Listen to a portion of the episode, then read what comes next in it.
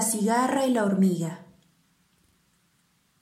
Cantó la cigarra durante todo el verano, retosó y descansó, y se ufanó de su arte, y al llegar el invierno se encontró sin nada, ni una mosca, ni un gusano. Fue entonces a llorar su hambre a la hormiga vecina, pidiéndole que le prestara de su grano hasta la llegada de la próxima estación. Te pagaré la deuda con sus intereses, le dijo. Antes de la cosecha te doy mi palabra. Mas la hormiga no es nada generosa y este es su menor defecto. Y le preguntó a la cigarra, ¿Qué hacías tú cuando el tiempo era cálido y bello?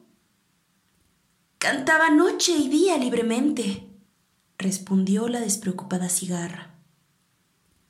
¿Con qué cantabas? Me gusta tu frescura. Pues entonces ponte ahora a bailar, amiga mía.